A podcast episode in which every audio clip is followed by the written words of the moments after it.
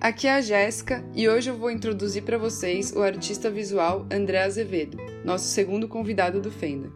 André Azevedo é natural de Curitiba e atualmente vive e mora em São Paulo. Sua pesquisa é voltada principalmente para a arte têxtil, com ênfase nos pontos de contato entre os campos da costura e da escrita.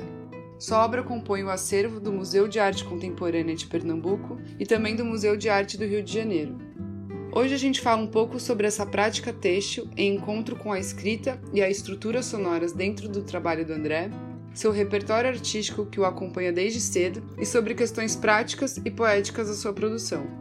Mas antes de começar, eu queria dar um recado aqui. Para quem não sabe, além do podcast, a gente também tem uma página no Instagram que é @o_projeto_fenda. E lá a gente vem trazendo publicações com imagens, trechos e textos de artistas no geral, falando sobre processo e criação, junto também à divulgação dos artistas convidados que aparecem por aqui. Além disso, o Instagram pode ser uma plataforma para a gente conversar melhor, então sintam-se à vontade para trazerem dúvidas, opiniões e até indicações de pautas e artistas. Enfim, um espaço aí aberto para trocas. Bom, é isso, vamos começar. Bom, estamos aqui com o André Azevedo. Obrigada por ter aceitado o nosso convite, André. Tanto eu quanto a Jéssica, a gente gosta muito do seu trabalho, então a gente está muito feliz de trocar essa ideia com você. Mas antes, mesmo com a apresentação que a Jéssica já fez, a gente queria deixar aqui um espaço para você acrescentar o que quiser. O espaço aqui agora é seu e fica à vontade.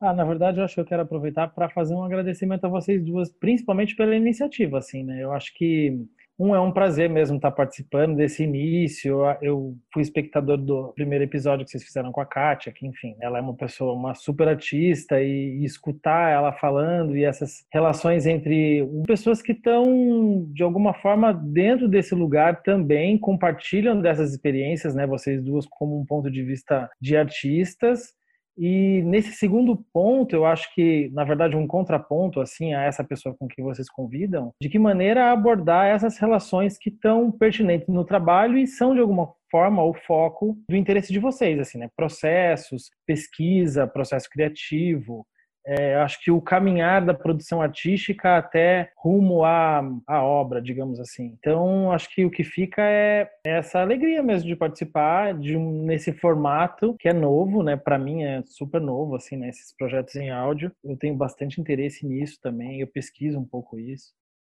Pois é, você falou já do áudio e eu já queria até começar já trazendo um pouco isso, porque quando eu penso no seu trabalho, me vem algumas palavras-chave, né? Como o texto, a palavra e o som.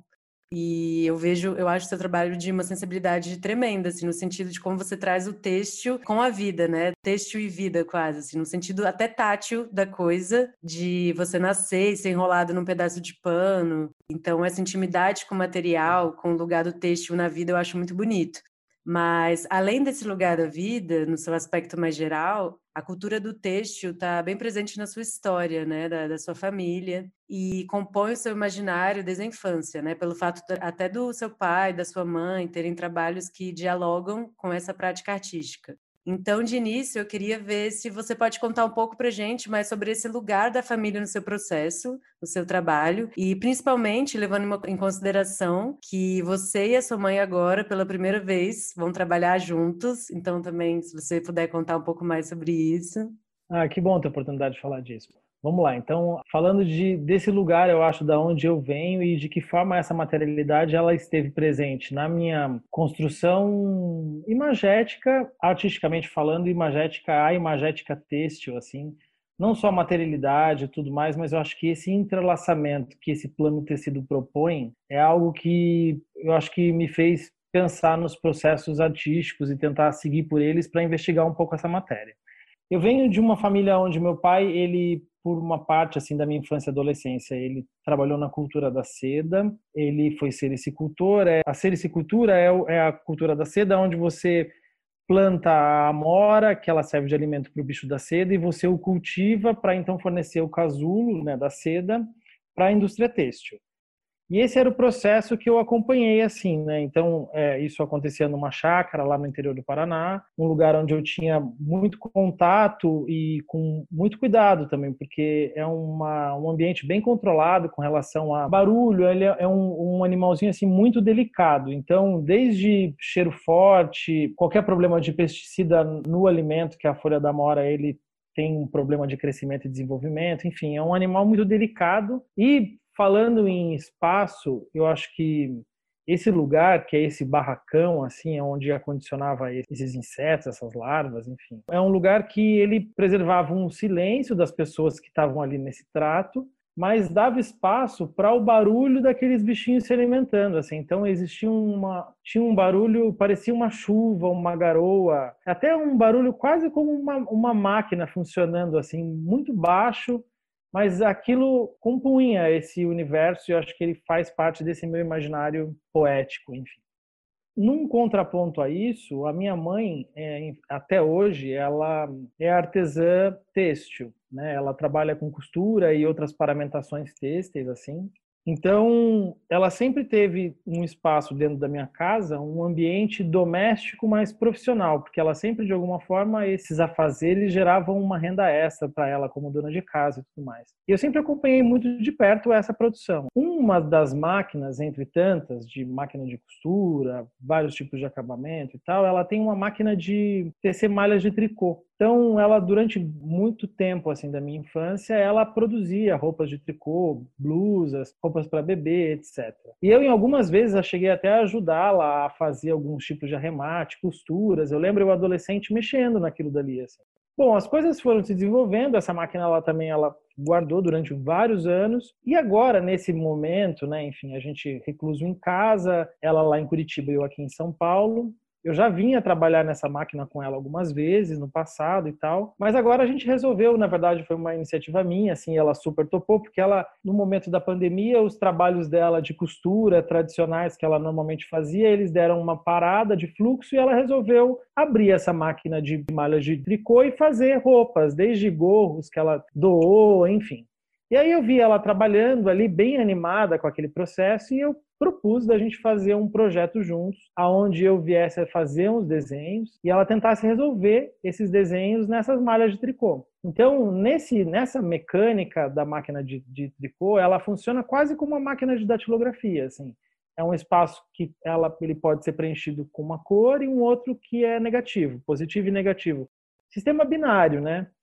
Então, o que aconteceu? Eu desenvolvi uns desenhos, passei isso para um programa que transforma isso em um desenho técnico para ponto mesmo, em máquina, não, não de tricô, mas uma máquina de bordado que funciona nesse sistema binário, então é, a, é, o mesmo tipo de interpretação. E ela começou a interpretar esses desenhos e desenvolver esses tecidos lá em Curitiba, faz essas malhas e me manda, e eu finalizo isso aqui com os acabamentos, estico isso na tela, passo os produtos para manutenção da matéria mesmo, né? A gente trabalha com algodão e com lã. E aí esses projetos eles estão acontecendo e eles vão encabeçar agora uma exposição. Eu, em novembro, na Simão de Assis aqui em São Paulo, na galeria que me representa. Eu vou fazer a minha primeira individual aqui. E esses trabalhos, eles vêm numa frente da minha pesquisa. Assim, acho que mostra, 50% acho que da mostra tem uma relação direta com, com esses processos, assim, com o que eu estou apresentando aí. Sim, muito bom. Estou super curiosa e animada para ver essa exposição que vai rolar esse ano, aliás. E, mas assim, essa questão da escrita, falando mais dessa área, você começou a abordar isso mais recentemente no seu trabalho, né? Com palavras, frases que estão ali não só como função de significado, acredito, mas também como função estética. A partir do momento que rola toda uma, uma construção em cima disso nas obras. E, por exemplo, como que a máquina de escrever e a máquina de costura dialogam no sentido de explorar e encontrar esses entremeios dentro das linguagens texto e, e textual? Como se dá esse diálogo? Então, falando um pouco sobre a presença da palavra no meu trabalho. Né? Eu começo, e a origem toda da minha pesquisa é a arte têxtil. Em algum momento, eu sinto uma necessidade de recorrer a alguns textos pensando mesmo como linguagem, o texto como linguagem e uma pesquisa acadêmica com relação a isso, né? Eu desenvolvi na, na graduação uma pesquisa relacionada a esse ponto de encontro entre o plano textual da palavra, enfim, a fibra sendo a palavra, e o plano têxtil, essa fibra da linha. Então, a hora que nesse nesse lugar de encontro, assim, pensando um pouco sobre quais textos eu poderia recorrer para entender essa arte têxtil, posicionar um pouco ela, falando mesmo em talvez uma linha da história da arte, de que forma eu poderia pensar em termos de linguagem como se pensa em pintura e em escultura, por exemplo. Então, a hora que eu começo a fazer esse levantamento poético e filosófico, assim, do que eu encontraria relacionado a essa materialidade, eu entendo que a palavra, ela justifica, estruturalmente falando, existem muitos pontos de encontro e contato. Por exemplo, quando a gente vai, quando a gente recorre a algumas figuras de linguagem do tipo, ah, quem conta um conto aumenta um ponto, ou a gente fala em plano de fundo, a gente fala em é, tramas, enredos, né? A palavra novela, que vem da palavra novelo. Toda essa relação textual, ela de alguma forma serve como suporte para se chegar em visualizações linguísticas mesmo. Então, para mim, era um ponto de contato muito forte, presente e passível de ser explorado. A hora que você me pergunta sobre a máquina de costura e a máquina de escrever, as duas elas operam o mesmo agente ativo, que é a linha. Na máquina de escrever, a linha ela vem fibrosa pela palavra. Então, a fibra da palavra, que, por exemplo, no texto pode ser uma fibra natural, pode ser uma fibra sintética, a hora que eu faço essa relação com a fibra da palavra, imaginando que eu possa ter uma palavra de fibra natural ou uma palavra mais sintética, de alguma maneira, elas funcionam também em entrelaçamento.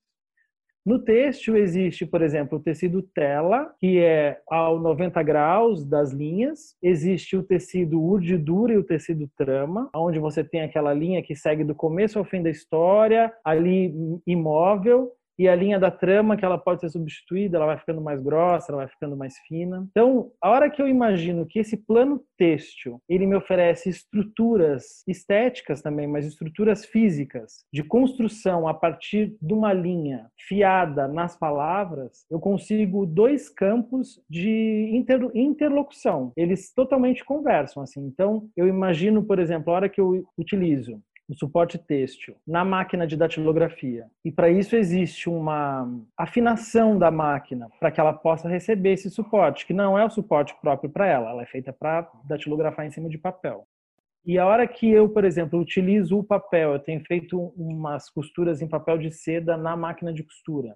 Então é um papel muito delicado de você escrever, ele já é fácil de rasgar. Então na máquina que é por perfuração e etc, ele exige uma delicadeza muito maior. Então, também tem uma afinação da máquina de costura para que ela possa receber esse papel. De alguma forma, é usar duas estruturas próximas que me dão resultados parecidos, assim, pensando nessa construção linear das coisas, e de que forma que uma ensina para a outra. O que eu percebo é que cada vez mais que eu vou intercalando essas máquinas no meu fazer artístico, eu vou carregando muito coisas de uma para outra. A própria materialidade que ela impregna nas coisas, assim. As duas usam a máquina de escrever, ela usa uma tinta com uma base de óleo. A máquina de costura tem óleo na sua composição por conta das suas, da sua engenharia ali para que ela possa funcionar bem. E isso de alguma forma também vai para o trabalho. Né? Então tem é, você vê um tecido que ele tem um aspecto de um papel que foi pego com a mão suja de tinta da máquina, sabe? Existe esse essa coisa física da pessoa que marca o negócio, assim, o objeto, a obra. É. E conhecendo você e o seu trabalho, eu vejo, ainda mais com isso que você trouxe agora para gente, eu vejo muito essa construção de um método, né, um estudo, esse encontro entre essas máquinas e experimentar esses papéis, experimentar formas de trazer esse, essa pesquisa. Eu tenho essa percepção que você tem um hábito, um hábito mesmo de produção, é um hábito diário, talvez. Mas se existe mesmo essa, esse hábito de produção, como que ele funciona e como que é essa importância de ter essa rotina é, no seu trabalho? E, enfim, eu queria que você contasse um pouco mais sobre essa rotina, se ela existe, se ela não existe, como que ela é. Legal.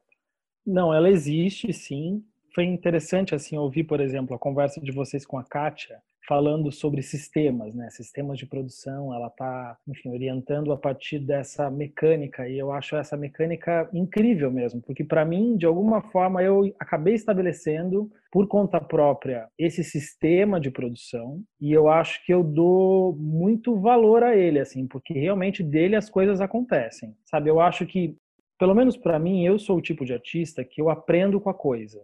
Eu não tenho uma, uma. Não que isso não aconteça, isso também acontece, mas via de regra, eu normalmente não venho de uma concepção, de uma ideia e que eu tente representar essa ideia ou materializá-la e fazer um apresentar algo a partir de uma materialização dessa minha ideia. Eu venho na experiência com a matéria e dessa experiência com a matéria eu aprendo com ela.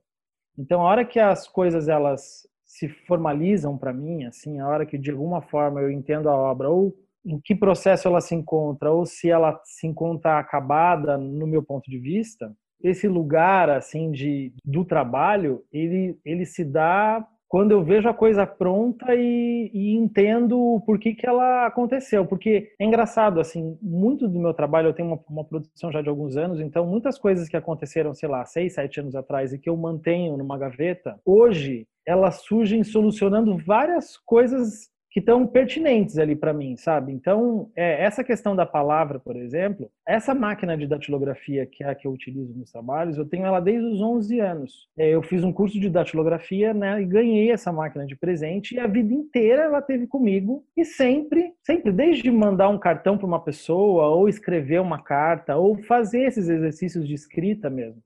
Isso sempre, eu sempre fiz testar ela na, no tecido, etc e tal, veio com esse processo e com essas experimentações, assim. A hora que a gente fala em método e a gente fala desse processo para chegar em algo, para mim, identificar que eu preciso estabelecer alguns exercícios né? A hora que eu tenho essa relação direta com a máquina. Então, a máquina de datilografia a máquina de costura, elas estão para exercício mesmo no meu lugar de trabalho. Eu sempre estou ali experimentando outras superfícies, pensando formas de, resolver as coisas de um jeito diferente, imaginando essa relação direta com a linha, como que eu posso manipular essa linha nesses dois lugares. Então, é, o trabalho vem desse do cotidiano de prática de ateliê. Para mim é, é, muito isso assim. E existem fases também, né? Existe uma fase de produção, existe uma fase de pesquisa, aonde às vezes eu passo uma, duas semanas sem estar no ateliê, em casa lendo, escrevendo. Então,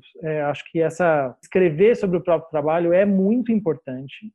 Eu acho isso de extrema importância, assim, que é onde você consegue enxergar as coisas de fora, você faz um tipo de análise que não está presente ali no teu dia a dia com a obra, né, e ficar um pouco longe, é aquela coisa de deixar o trabalho na espera de estar tá ou não pronto, sabe? De, às vezes, instalar o trabalho, tem muito isso. No ateliê, às vezes, eu passo duas, três semanas com várias proto-obras ali abertas e meio que instaladas, imaginando algumas soluções. Algumas elas são descartadas ali no processo, outras elas seguem, ou às vezes elas só servem de exemplo para que eu comece aquilo num outro material também. Então acho que essa esse cotidiano de entender também que esses processos é, eles são coautores, eu acho, do trabalho. Então tem essa parte da pesquisa, a parte da pesquisa de material, de estar na rua, de conhecer coisas, de ir nas lojas, fornecedores. Né? Eu acho que tem todo, por exemplo, nesse, nessa indústria têxtil, tem uma indústria de aviamentos que é gigantesca, assim. Entender um pouco mesmo, né? Esses processos e tal. Uhum.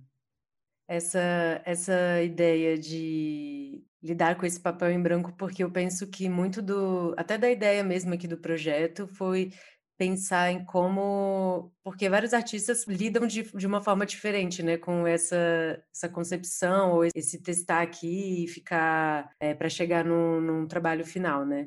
E, eu, e pelo que você está falando, eu vejo que estão um certo prazer nessa pesquisa mesmo, né? Não, você não, talvez não leva com essa dureza de um perfeccionismo ou de chegar a tal lugar. Sem dúvida.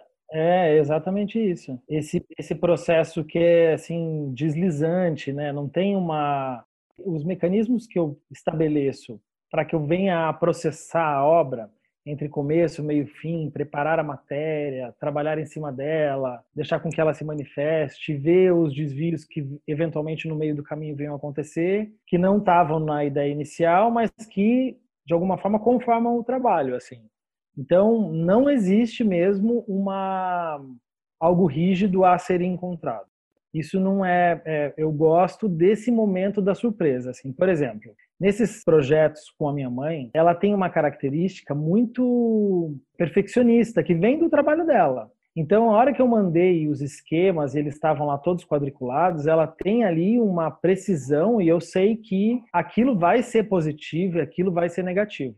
Só que a hora que essa malha volta para minha mão e eu tenho a possibilidade de trabalhar esse plano, espaçar alguns lugares, deixar outros pontos um pouco mais próximos e tal, eu consigo fugir dessa rigidez que aquele desenho técnico me, me gera e eu chego no lugar dessa experimentação e desse, desse lugar onde o trabalho me apresenta coisas. Né? Então, de início, eu, eu já sabia um pouco como que é uma tradução. assim. Então, o desenho em preto e branco ele vai gerar um tecido feito com linha preto e branco muito próximo daquele desenho original. Isso se ele for mantido nas especificidades de horizontais e verticais que o tecido exige. No meu caso, a hora que eu estico isso como uma tela, eu puxo mais uns pontos do que outros, e aquela linha que a princípio no programa era para ser reta, ela fica torta, o trabalho acontece aí, entendeu? O que você comentou sobre da gente transformar uma coisa e deixar com que essa coisa também transforme é, a gente, o nosso trabalho e, e dentro desse, desse, espaço de ateliê e tudo mais. E o que você falou também da sua mãe ser um pouco mais perfeccionista, por trabalhar é, mais como, como indústria, né? Ao invés de ser artista visual, é, eu lembrei que você já trabalhou muitos anos com moda também, né? O que exatamente, é, dentro dessa experiência com a moda, te fez a diferença ou fez você ter questionamentos que te levaram para a sua produção atual? A moda tem uma questão que é muito, muito interessante, assim, que é a maneira com que ela lida com o tempo. E a maneira com que ela retroage para poder se reinterpretar.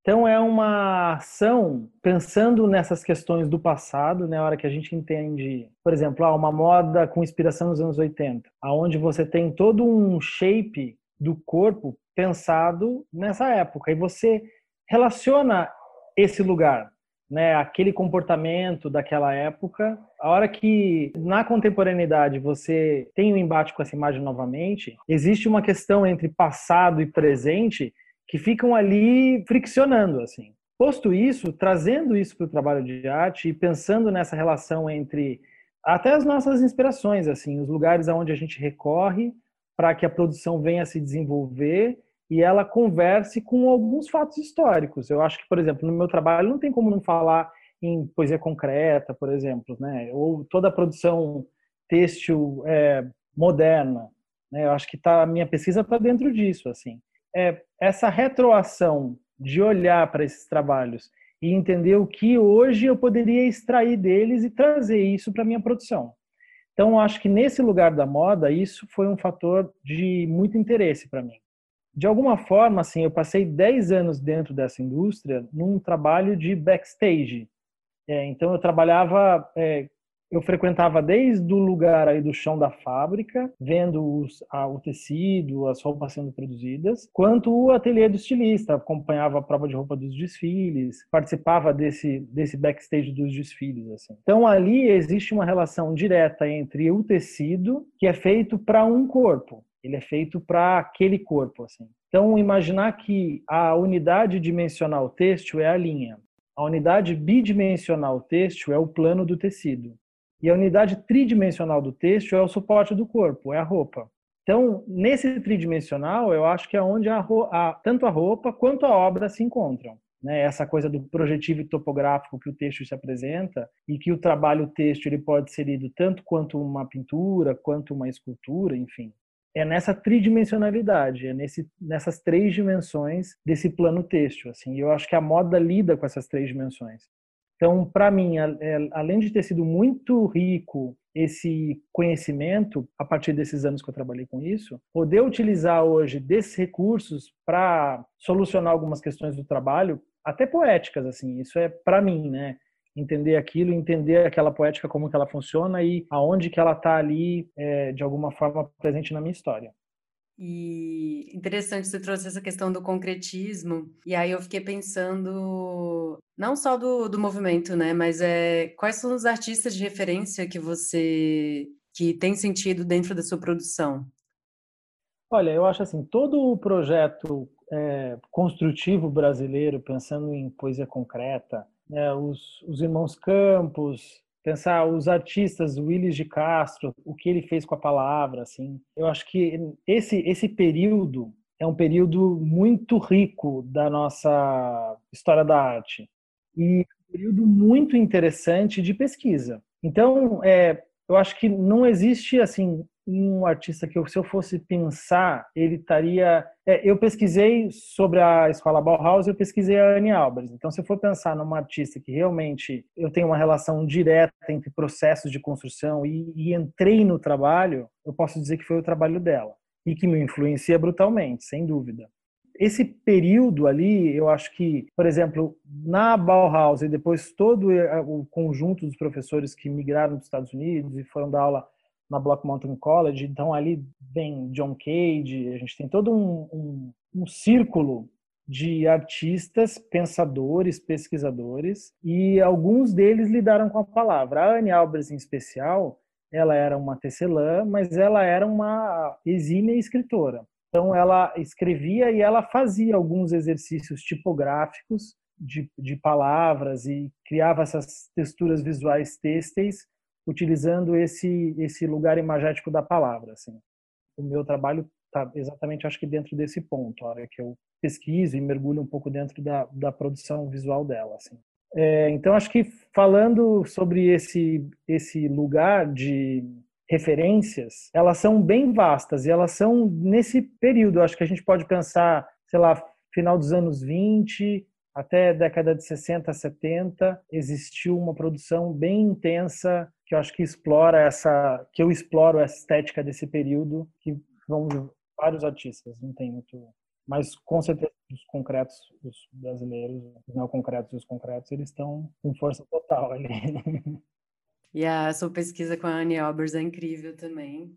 É... Minha gatinha acabou de aparecer aqui, dando coisas de, de pandemia, quarentena. É. E eu acho que agora, já com, com esse ânimo que a minha gatinha deu aqui, a gente pode ir para o momento jogo. Será? Boa. Vamos? Vamos, vamos, vamos no momento jogo. Deixa eu até me reposicionar aqui. Bom, trazendo o momento jogo de novo para quem está ouvindo pela primeira vez, a ideia é usar o áudio, né, já que estamos conversando por áudio, como um espaço para trazer para os ouvintes o seu trabalho, tentar trazer por meio de sentidos, sensações, palavras, imagens, etc, uma forma de trazer o seu trabalho. E aí deixamos aí o André para tentar propor no seu momento jogo. Legal. Eu vou fazer uma, eu vou fazer uma intervenção sonora aqui a partir da repetição de uma palavra. Então eu vou reposicionar aqui o microfone e a gente vai começar.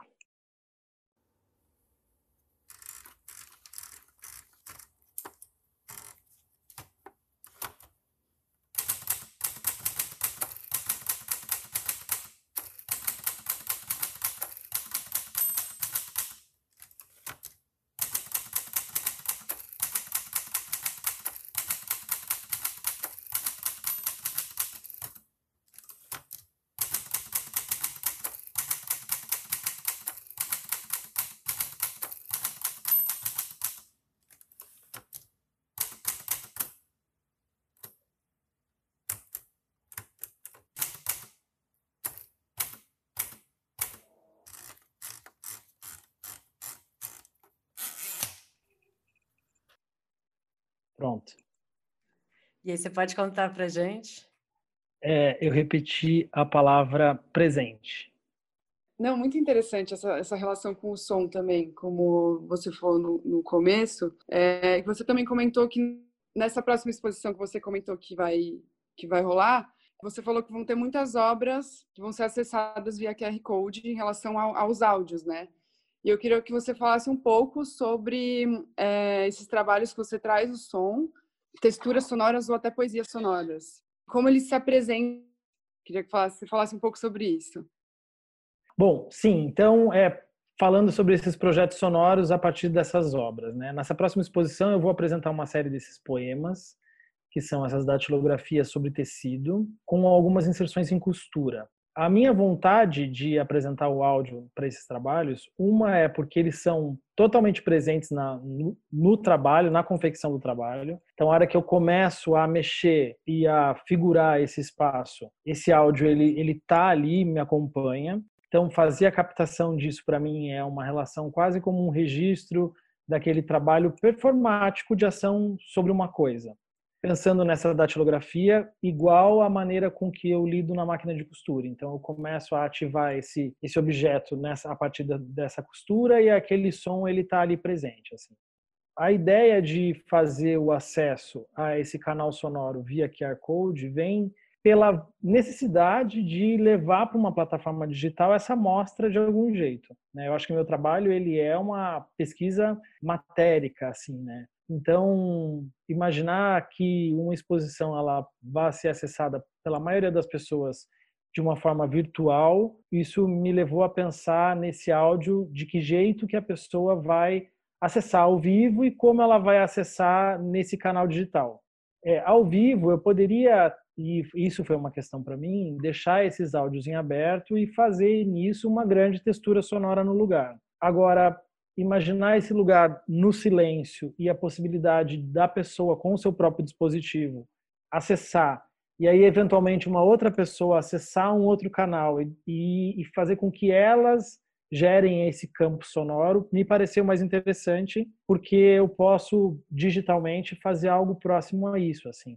A pessoa pode acessar duas imagens e colocar esses dois sons simultâneos o som para o trabalho, eu acho que ele temporiza o trabalho. Então, a hora que eu tenho uma textura ali onde ela se repete, por exemplo, aqui, eu repeti a palavra presente quatro vezes numa linha, eu tenho o, som que eu tenho esse, esse, visual, que é isso que que eu, que eu datilografei, e o que vocês escutaram. E eles se encavalam, um traduz o outro. Então, a ideia é de você olhar para algo aonde você escute aquele objeto e esse som deu tempo de construção daquele objeto.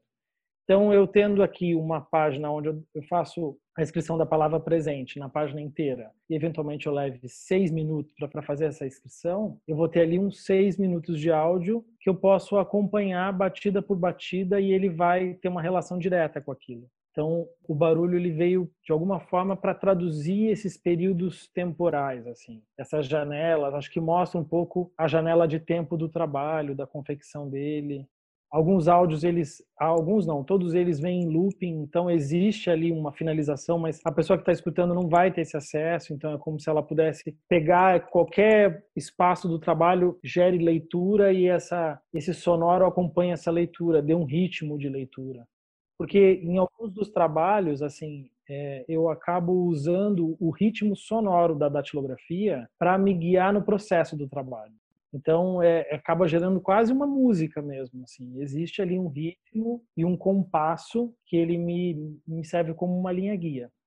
É interessante que essa questão do ritmo que você falou, quando você estava ali, vieram algumas palavras na minha cabeça. Agora eu já não lembro exatamente, mas a, cada palavra tem o seu, o seu, seu tempo também, né? Porque você está escrevendo o tempo ali do, do próprio das sílabas e é um pouco difícil, mas se você conseguir definir com as suas palavras o processo artístico para você, vamos lá, uau. Eu acho que o processo artístico ele vem de encontro ao que eu entendo um pouco com o que é a arte, com esse lugar de materialização de sensibilidades que a gente não consegue dizer senão através dela. Então, pensando nessa nesse lugar da sensibilidade, o processo artístico ele vem como uma presença que te sensibiliza e que você tem que se doar para essa sensibilidade.